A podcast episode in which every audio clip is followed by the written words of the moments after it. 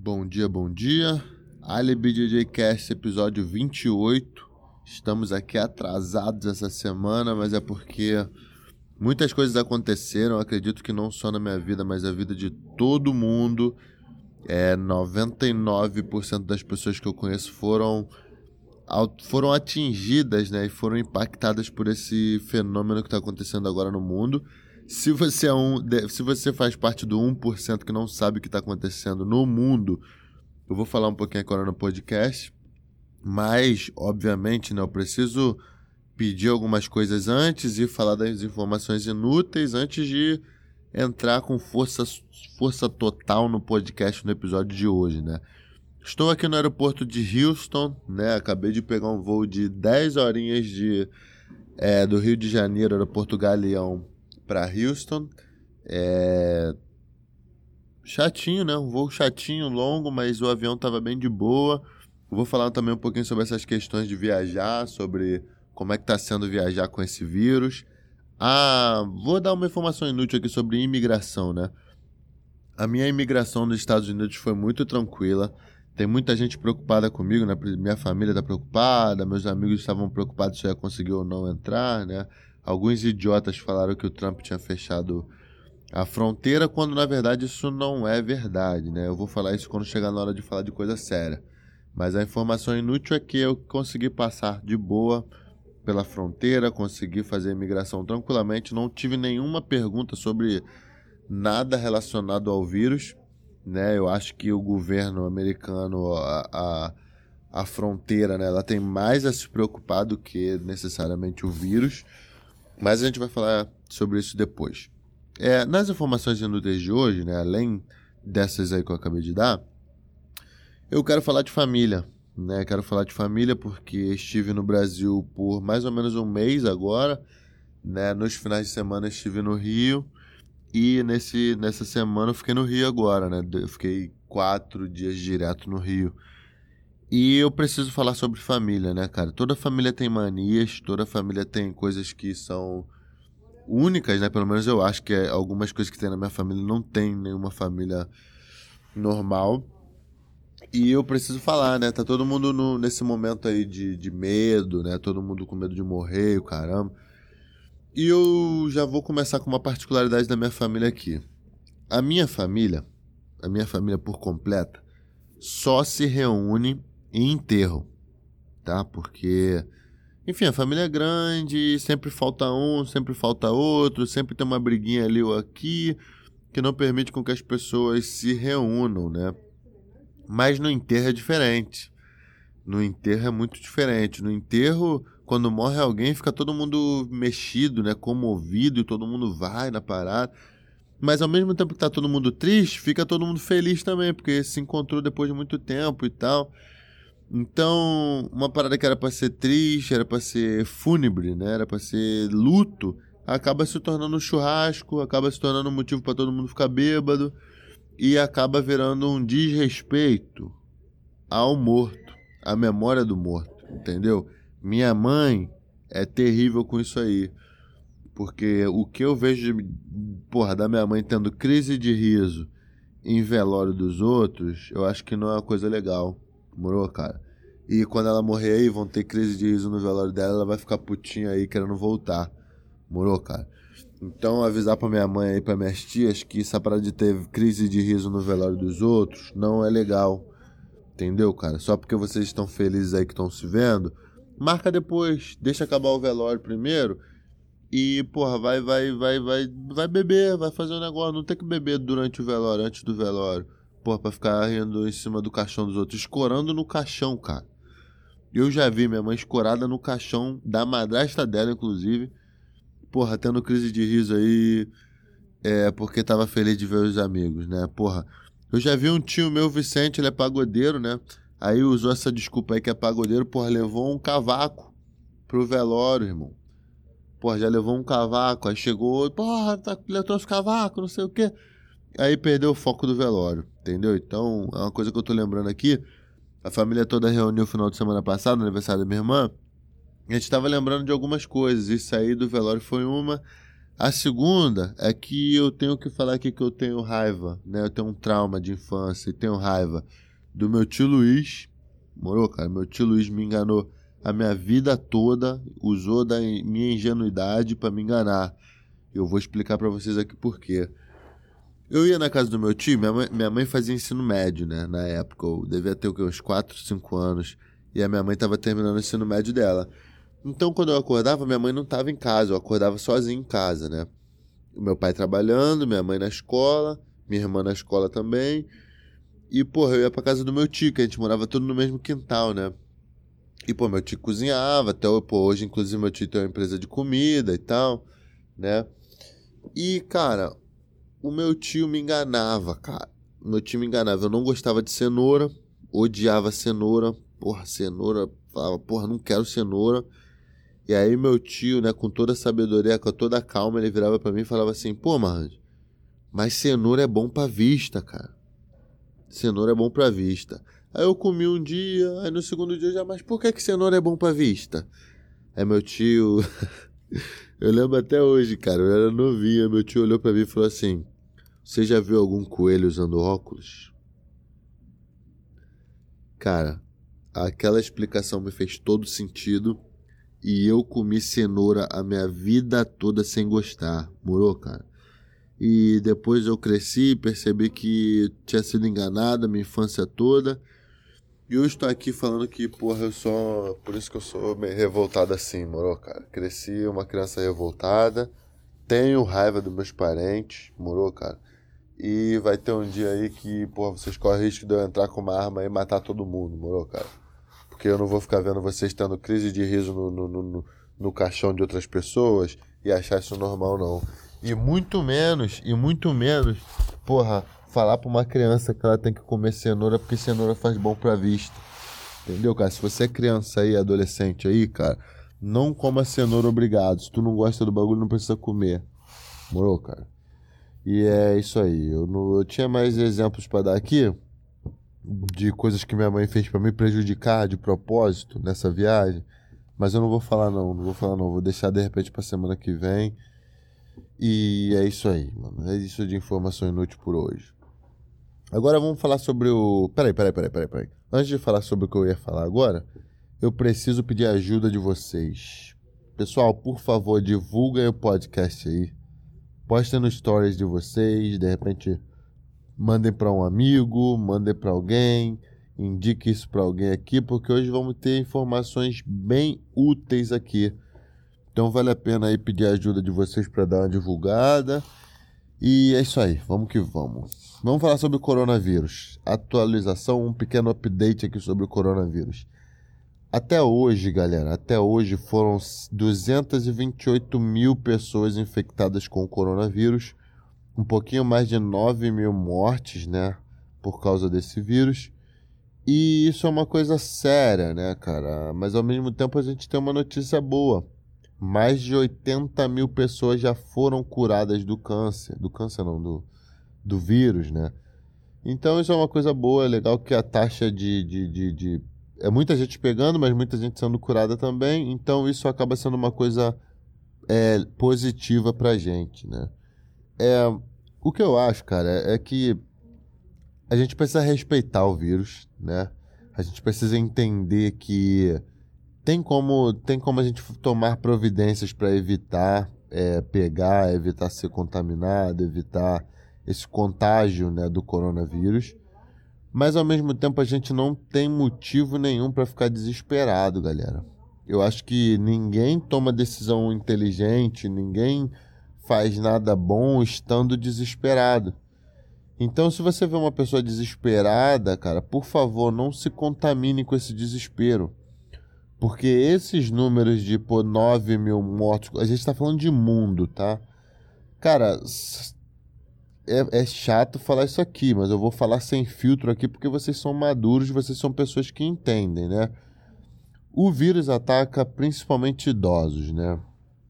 E são principalmente idosos que são os, as pessoas que são mortas pelo vírus. E eu vou falar aqui sem filtro, tá? Que se você quiser ficar puto comigo, tu vai ficar puto comigo. Mas, gente, idoso morre mesmo, gente.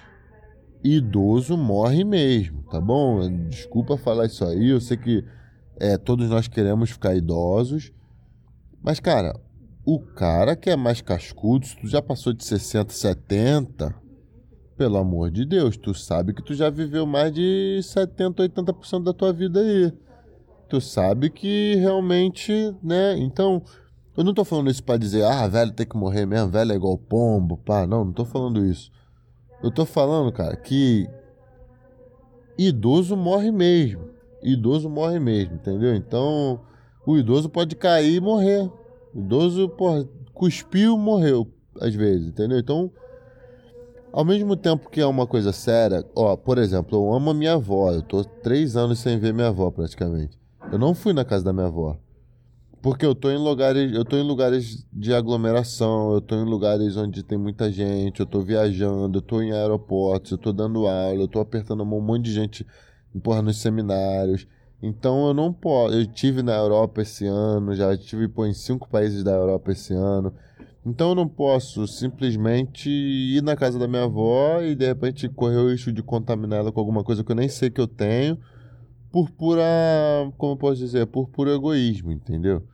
Então eu não vou fazer isso, não posso fazer isso, mas ao mesmo tempo, eu não fiquei desesperado. Eu não porra, eu não fiquei desesperado com, com isso que está acontecendo. O mundo está desesperado, sim, mas eu acho que o mundo está desesperado por não saber ainda a procedência, por não saber exatamente a cura, por não saber do que se trata. Porque se você compara esse número do coronavírus com outras doenças, você percebe que o corona não é uma doença tão grande assim quando a gente fala de humanidade, né? O, porra, a pessoa que tem pressão alta, a pessoa que tem, enfim, outros problemas acabam morrendo muito mais do que esse vírus e não tem essa mobilização toda para ajudar essas pessoas. Então, ao mesmo tempo que, gente, que eu acho que a gente tem que respeitar esse vírus muito, tem que levar esse vírus muito a sério, eu acho que tem alguma coisa a mais aí entendeu? E eu, vocês sabem, né? Eu tenho essa parada de teoria da conspiração, eu sempre acho que tem alguém ganhando com a parada. Enfim, acho que se, se fosse para resolver mesmo o problema de mortalidade dos idosos, a gente teria a gente nós nos mobilizaríamos muito mais do que a gente está fazendo agora, mas essa é uma opinião minha, tá? Então, eu, eu acho que a gente tem sim que se preocupar, acho que a gente tem sim que tomar as precauções, acho que a gente tem sim que evitar o que a gente pode evitar. A gente tem sim que ficar em casa, pelo menos nesses, nesses tempos agora, né? Até, até mais umas duas, três semanas até a gente descobrir o que, que vai ser desses, desse problema aí. Mas eu acho que é isso. Também desespero, acho que não é a palavra que tem que ser. Vocês não precisam se desesperar por causa desse vírus. Essa é a minha opinião. Falando aqui sobre imigração, para as pessoas que estavam preocupadas, né, sobre eu conseguir ou não entrar nos Estados Unidos. Cara, realmente o voo estava muito vazio. Quer dizer, vazio não, o voo estava 80% cheio. De repente 85% cheio. Eu vi poucos assentos vazios assim, né? Mas só que a diferença que eu vi foi que na hora que eu cheguei aqui na imigração, eu vi é o seguinte, eu vou explicar para quem nunca veio para os Estados Unidos. Quando você desembarca do teu voo, você precisa fazer o controle de passaporte, né? Que é a imigração. E aí quem é americano, quem é residente do país pega uma fila e quem é visitante pega outra fila, né? Aí, no caso, acho que são três filas. É o cara que é o americano, o cara que é o residente e o cara que é visitante. O americano é o americano porque nasceu aqui ou porque já está muito tempo aqui e tem nacionalidade americana. O residente é o cara que tem autorização de morar permanentemente no país. E o visitante é o cara que tem um visto, né? O cara que que, enfim, o cara que tem o visto, que vem, pode ser visto de turista ou de trabalho, mas ele não é residente permanente, né? Eu me encaixo nessa última opção eu estou aplicando para o meu green card, estou aplicando para minha residência, mas eu ainda sou um, um, uma pessoa que está aqui temporariamente, né, para o governo. E, cara, quando eu cheguei nessa, nessa, nesse processo, tinham muitos americanos chegando. A maioria, isso nunca aconteceu, eu nunca vi isso. A maioria das pessoas eram americanos de fato. Então, o turismo aqui no, no nos Estados Unidos, mas acho que isso é nível mundo, né? Tá muito fraco, né? As pessoas não estão vindo aqui para fazer turismo, né? Quem tá vindo é porque já mora aqui, já tem alguma coisa para fazer aqui, realmente precisava estar tá aqui, né? Então foi muito rápido a minha imigração. Eu não recebi nenhuma, absolutamente nenhuma pergunta sobre o vírus, sobre doença, sobre nada. A única pergunta que eu recebi foi antes de embarcar se eu, se eu tive algum, alguns dos países que estão em alerta, né? Nos últimos 15 dias eu não tive, eu estive nesses países, mas já tem mais de 20 dias, então não conta. E foi isso, cara. Foi muito tranquilo para fazer a imigração, né? É, deixa eu ver o que que eu. O que que. Eu, eu, eu anotei aqui. Pessoal, eu. Por causa desse vírus, não sei se vocês sabem, né? Eu sou atleta de jiu-jitsu, eu vivo do jiu-jitsu, eu vivo das competições de jiu-jitsu, eu programo e, e, e organizo meu ano de acordo com as competições do jiu-jitsu. E esse ano todas as competições foram canceladas, né? as mais importantes, o PAN, Brasileiro, Mundial, Abu Dhabi, foi tudo cancelado por causa desse vírus. Então a conclusão é que eu tô perdido, né? Eu fui lá para casa da minha mãe, fiquei quatro dias lá olhando para o teto, pensando no que fazer, e realmente agora não tem muita solução. Então, como eu tô perdido, como eu tô meio desajustado nesse momento, eu postei lá no Instagram, não sei se vocês viram, não sei se vocês me seguem no Instagram. Se você não me segue no Instagram, por favor, vá lá, ALBJJ, ALYBJJ no Instagram. E eu, eu pedi para as pessoas opiniões, né? Eu falei, cara, me ajudem aí, me ajudem a desenhar esse podcast, porque eu realmente não sei o que fazer. Eu tô realmente perdido, a minha vida virou de cabeça para baixo e eu não sei o que falar para vocês, né? Eu não tenho como ajudar vocês assim nesse momento porque eu também estou perdido. Então eu pedi para as pessoas deixarem lá sugestões, né? Sugestões de temas para o podcast e vocês deixaram. E vocês deixaram. Então hoje o podcast vai ser um pouquinho diferente. Eu vou estar aqui respondendo as perguntas que vocês deixaram para mim lá no, lá no, no Instagram. E eu acho que através disso eu vou tentar ajudar um pouquinho a galera que tá perdida, né? Aqui eu vou começar com a pergunta do Petri, né? Que é meu, pô, meu brotherzaço.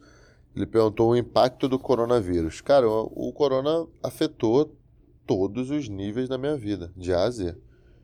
Os campeonatos, os treinos, as viagens, dinheiro, pô, perdi. Primeira vez na vida que eu tô investindo na bolsa, né? Tô investindo uma graninha minha e, cara, perdi dinheiro. Perdi dinheiro por, por causa desse visto. Mas, por outro lado, eu perdi alguns milhares, né? Eu conheço pessoas que perderam alguns milhões. Então, eu acho que eu tô no lucro, né? Eu acho que investimento é isso aí mesmo. Você ganha, você perde. E você, acima de tudo, aprende, né? É, segunda coisa. Vamos lá, vamos lá. O Gaudio aqui me mandou uma informação inútil, mas só que, porra, já passei da fase de informação inútil. O meu brother aqui, Felipe Abad, falou assim: Cara, fala para as pessoas a importância de manter o foco, a importância de manter uma, uma é, alimentação saudável, treinos em casa, tal e tal e tal. Entendi. Ele, tava, ele tá meio que falando pra não desanimar, pra eu falar pra galera não desanimar nesse momento. Mas eu não sei se eu concordo com isso, cara. Por exemplo, eu ontem, antes de vir, tomei um vinho com a minha mãe, bebi uma garrafa de vinho com a minha mãe. E sem nenhum, sem absolutamente nenhum remorso, né? É, não curti carnaval esse ano, porque eu tava na vibe do Talpã muito bem, né? Eu até queria, até gostaria, mas meu corpo realmente não tava aguentando. Fui em um bloquinho ali, mas já me senti mal, já tava querendo ir embora, só fui para dizer que fui mesmo. E, e não me arrependo de ter feito. Mas agora, onde todos os eventos foram cancelados, tudo está sendo desfeito, tá difícil de se planejar e a gente não sabe quão grave isso vai ser, de repente todo mundo pode morrer com isso, tá ligado? Então eu eu acho que eu não aconselharia as pessoas a serem o mais focadas possível agora. Eu acho que agora é o momento de realmente você relaxar, é o momento de você se reorganizar, é o momento de você estar tá com a sua família e eu acho que principalmente é o momento de você não ser uma pessoa chata. Entendeu? É, se você tá na vibe de beber uma cerveja, beba uma cerveja, cara. Né? Eu acho que o problema do álcool é o alcoolismo, né? e não necessariamente o álcool. Beber uma cerveja não faz mal. Tomar uma taça de vinho não faz mal, entendeu? Principalmente se você faz com teu pai, com a tua mãe, com a tua família. Eu acho que pode ser uma coisa boa. É, principalmente agora, não tem campeonato, não tem. Não, tipo assim, você tá ilhado, você tá literalmente em quarentena dentro de casa. Então, se você usar desse momento para ser uma pessoa chata, cara, eu acho que você vai, vai passar um momento bem estressante, sem trabalho, sem nada, entendeu? Por outro lado, quem é atleta, né? Eu sou atleta, é diferente, eu não sou um civil. Eu não sou uma pessoa que tem que bater ponto e só tô querendo ficar com um corpinho bonitinho. Eu realmente sou atleta, eu vivo do desempenho, eu vivo da minha performance. Então eu eu vou ser uma pessoa chata agora. Eu vou chegar em casa, eu vou pegar um, vou comprar um bagageiro, vou colocar na minha bicicleta e todo dia de manhã eu vou sair com a minha filha para pedalar. Todo dia de manhã eu vou dar uma pedaladinha de uma hora com ela, entendeu? Vai ser uma forma de eu fortalecer meus joelhos, que estão ficando meio fracos. Desde aquela minha luta com aquele safe lá, aquele gordão lá no europeu, meu joelho tá bem fraco, já saiu algumas vezes no treino. E aí eu tenho que ficar cedendo posição para colocar meu joelho de novo no lugar. Então eu acho que agora não é o momento de ser chato, cara. É o momento de você buscar seu equilíbrio, fazer por você. Obviamente, quando você tá muito bem de espírito, você não quer jogar merda no teu, no teu organismo. Você não quer comer merda. Mas ao mesmo tempo, de novo, ser chato não é uma. Não, não sei se vai te ajudar, não sei quanto isso vai te ajudar. Entendeu? De repente, se você tiver uma opção de se divertir, de estar com a tua família, Faça, cara, porque agora é um momento muito delicado, a gente não sabe o impacto que isso vai ter na nossa vida. É, pô, o brother perguntou, pediu pra eu falar sobre BBB aqui, irmão. Irmão, você tá me zoando, né? Caralho, o brother pediu pra eu falar sobre BBB, tá me zoando, parceiro. Aqui o Gabriel Prador falou assim: Cara, fala dicas de alongamento e treino em casa, dica de mentalidade, etc. Então, eu preciso chegar em casa para pensar para saber o que de fato eu vou conseguir fazer. Mas ali no Motivacional essa semana a gente está falando justamente sobre isso, sobre liberação miofascial, alongamento e todo esse tipo de coisa, né? É... Deixa eu ver, tem mais gente perguntando aqui. Diga, diga, dica para quem está começando a ser atleta. Cara, se você está começando a ser atleta agora, né, nesse momento de coronavírus, Eu não sei muito bem, eu acho que tu tem que buscar, de repente, um parceiro de treino em algum lugar que tenha algum tatame para você conseguir treinar com esse cara. para tentar evoluir nesse tempo, entendeu? E eu acho que é isso. Como posso. Aqui o Irenildo perguntou: como posso melhorar minha, minha condição física? Cara, treinando, treinando, se alimentando melhor, mantendo o seu corpo hidratado, dormindo bem. Eu acho que essas coisas vão fazer você plantar boas sementes pro teu futuro, né? É, faz um soltinho com o Lô. Pô, cara, o Lô me enrola desde sempre para fazer esse soltinho aí. Mas agora que é o momento onde vai estar tá todo mundo em casa, de repente pode ser uma oportunidade boa para gravar com essa rapaziada. É... Vamos ver, vamos ver. Aqui, ó, o Thales Henrique perguntou assim: Morar nos Estados Unidos ou no Brasil? Qual a sua opinião? Cara, eu sou a pior pessoa do mundo para te responder essa pergunta. Porque eu nunca quis morar nos Estados Unidos, foi uma coisa que aconteceu. No final das contas, acabou sendo ótimo para minha vida profissional, pessoal e financeira. Né? Eu amo estar tá viajando, falando inglês, me comunicando com as pessoas. Porém, é uma ferida que fica aberta e nunca cicatriza, cara. Né? É, morar fora do Brasil, morar longe da minha mãe, morar longe da minha irmã, morar longe do meu povo, não falar gíria, porra, não cortar cabelo no meu barbeiro, não, cara, ver meus amigos. Isso tudo é uma ferida que fica aberta no meu coração e não e eu não consegui fechar essa ferida ainda, entendeu? É, por outro lado, morar no Rio de Janeiro tem alguns problemas também, né, cara? Porra, é muito mais fácil ficar milionário morando fora do que morando no Brasil. Tô falando de honesto, né? Trabalhando honestamente. Então, eu sou a pior pessoa do mundo para te responder. Tem coisas que eu amo do Brasil que eu nunca vou encontrar em lugar nenhum. No Brasil não, Rio de Janeiro, né? E tem coisas que eu amo daqui dos Estados Unidos que também não vou encontrar em outros lugares, entendeu? Acho que no final das contas, é morar nos Estados Unidos era a minha única opção. Para quem eu era uma pessoa que queria ser atleta, né? Então, ser atleta de jiu-jitsu e morar no Brasil são duas coisas que é muito difícil que caminhar, caminhar juntas, né? Hoje está sendo possível através da Dream Art, através de algumas coisas, mas pro que eu tinha na época, pro que eu queria na época, morar no Brasil não era uma opção, entendeu? Então, eu amo o Brasil, amo minha terra, amo minha gente, amo minha família, amo meu povo, mas por outro lado, é, é muito difícil morar no Brasil para algumas coisas que eu quero conquistar no meu, no meu presente no meu futuro, entendeu? Então é uma faca de dois gumes, é, eu acho que no final das contas é o que a tua intuição, o que teu coração diz para você. Porque também morar no Brasil e passar perrengue, pô, pegar ônibus lotado, não ter dinheiro para fazer o que você quer, também é uma coisa muito dolorosa, tanto quanto a saudade de estar tá longe. Então, no final das contas, é o que você sonha, é o que você quer. Acho que se for só dinheiro, não vale a pena vir para os Estados Unidos, porque Vou dar um exemplo meu, né? Pô, sempre quis ter uma moto, sempre quis ter coisas legais, né? Hoje em dia eu tenho uma R1, tá ligado? Comprei uma R1 ano passado e todos os dias que eu subo na minha moto eu penso assim, caramba, imagina se meus amigos estivessem aqui também para curtir isso comigo, tá ligado? Então acho que se for só a grana, não vale a pena, né? Graças a Deus hoje eu tenho minha filha aqui nos Estados Unidos, então isso me completa bastante. Mas mesmo assim é uma ferida muito grande que eu tenho no meu coração, sabe? Tipo, eu não sei exatamente. Eu não, sei exatamente o que, eu quero. Eu não sei exatamente. Às vezes eu penso, caramba, tem que morar no Brasil. Às vezes eu penso, caramba, o Brasil não dá pra mim. Tem que morar nos Estados Unidos. Às vezes eu penso, pô, tem que ir pra Flórida, tem que ir pra Califórnia. Eu sou uma pessoa bem perdida nesse sentido, né? É, o Maurílio Medeiros perguntou aqui, ó. Como não deixar alguém atrapalhar o seu foco?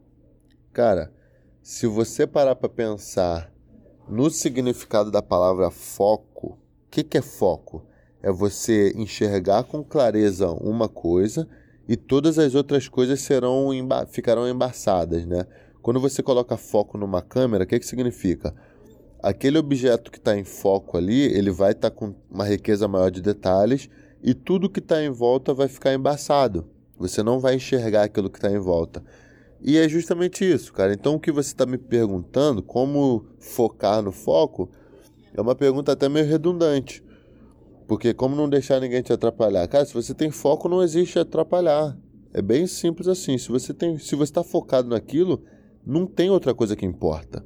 Opinião das pessoas não importa, a vontade de outras pessoas não importa, a vida de outras pessoas não importa, é, os sonhos de outras pessoas não importam, o, o que as pessoas vão achar não importa, é, se as pessoas ficarão ofendidas ou não, não importa, entendeu? Então, ter foco é dizer não, cara. Eu li isso num livro uma vez e é verdade. Ter foco não é as coisas que você diz sim. Dizer sim é fácil, ir para academia é fácil, é muitas coisas é fácil fazer, mas agora falar não para as coisas que você gosta, isso é difícil. Mas isso é ter foco, entendeu? Aqui, ó, o Edu perguntou assim: fala como é estar na quebrada depois de ter morado no Iseua. Cara, na verdade, quebrada, quando, quando a galera de São Paulo fala quebrada, né? No Rio de Janeiro a gente fala mais favela, né? É, é difícil pra eu separar as duas coisas, né? Porque pra mim, pô, vindo um background, né? Vindo de um, de um, do estilo de vida bem, não vou dizer pobre, né? Mas é pobre no final das contas. E depois, cara, tive acesso a shake, entendeu? Já dei aula para shake em Dubai. Eu já. Pô, hoje em dia eu conheço literalmente do luxo ao lixo. E no final das contas eu não, eu não separo tanto assim, mas como eu costumava fazer. Hoje para mim é muito tranquilo de entrar num lugar onde só tem rico e entrar num lugar onde só tem pobre.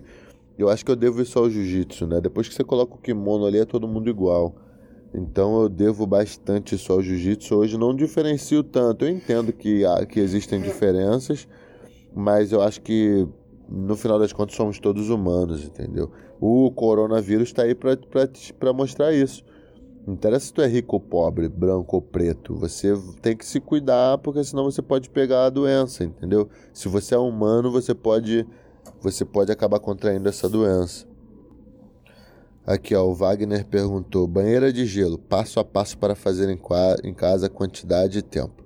Primeira coisa que eu preciso falar é que eu não acho que, que o tratamento de crioterapia seja necessário para todo mundo tá? Eu acho que se for uma coisa espiritual ou se você quiser se desafiar, assim, beleza, não, não, não, não vai te fazer mal fazer. Mas no meu caso, assim, eu só comecei a fazer quando eu estava chegando num limite muscular muito grande, onde eu não conseguia realmente recuperar meu corpo e eu tinha que apelar para a banheira de gelo, entendeu? Mas o que eu faço de banheira de gelo é o seguinte: eu coloco o corpo todo na banheira de gelo, claro, tem que ter bastante gelo e água também. E eu fico por 14 minutos lá dentro, entendeu? É, os primeiros dois ou três minutos é a morte, você vai sentir que se você não sair você vai morrer literalmente. Dói muito, machuca bastante, mas eu sentia muitos resultados quando eu estava exausto, né? Quando minhas pernas estavam exaustas. Então, se você não está exausto, se você não está levando seu corpo no limite, eu não sei se faz sentido você se colocar nessa tortura, entendeu? Psicológica, essa tortura física e mental, entendeu? Isso é o que eu acho. Acho que não é para todo mundo, acho que é só determinadas fases do ano eu faço isso, mas é a forma que eu penso, né? Aqui, ó, o brother falou: é, o Meregali explicou no vídeo como ele venceu você. Qual a sua versão? Por que você perdeu para ele? Cara, eu não vi esse vídeo do Nicolas. Eu vou até procurar saber depois. Eu não vi esse vídeo, não estou sabendo de nada, mas a minha opinião é bem simples. É, eu acho que fato é fato, entendeu? Tudo que eu te falar aqui, ah, minha vida estava uma merda, ah, isso ou aquilo, isso é opinião. E não necessariamente vai ser uma desculpa, mas pode ser a minha opinião do que eu estava vendo, entendeu? Na situação. E hum, olhando do jeito que eu penso hoje em dia, do nível de maturidade que eu tô, é que a minha opinião não interessa mais. O que interessa é o fato, o que interessa é o que está escrito. Tanto quanto a opinião dele, tipo, acho que a opinião dele não interessa também. O que interessa é o fato. O que, que aconteceu? Pô, perdi a luta. Ele é campeão mundial 2019, eu sou vice-campeão mundial 2019. Eu acho que, claro, dá para destrinchar essa derrota e dá para destrinchar essa vitória. Dá para buscar motivos para ele ter ganhado e dá para buscar motivos de eu ter perdido. Mas no final das contas vai tudo ser opinião e eu não estou interessado em opinião nessa fase da minha vida, entendeu? Nessa fase da minha vida eu estou interessado em fato. O que, que é fato, mano? O fato é que a Terra é redonda. Entendeu? Se tu fala que a Terra é quadrada, pode me excluir do Facebook aqui agora. Pode sair agora desse podcast aqui, moro, cara? Então é isso, entendeu? Eu não assisti o que ele falou, eu gostaria até de saber a opinião dele. É, gostaria até de, de ver o modo que ele enxerga, porque ele é um cara muito inteligente. Eu admiro muito o trabalho que eles fazem lá, mas eu não sei, é, eu não sei se é tão relevante assim a minha opinião para você, entendeu? Aqui ó, o Carlos Boliviano tá perguntando como foi treinar na Dream Art.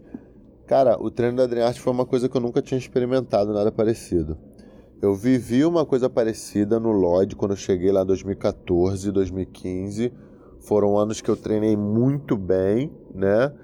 E depois os treinos foram ficando mais fracos, enfim, a coisa começou a decair um pouco, não necessariamente culpa de ninguém, eu acho que foi uma coisa natural que acontece mesmo, mas eu acabei me prejudicando, né? Enfim. Ali na Dream Art, cara, é, muito, é incrível, porque, tipo, no Lloyd, em 2014, 2015, era muita porrada, né?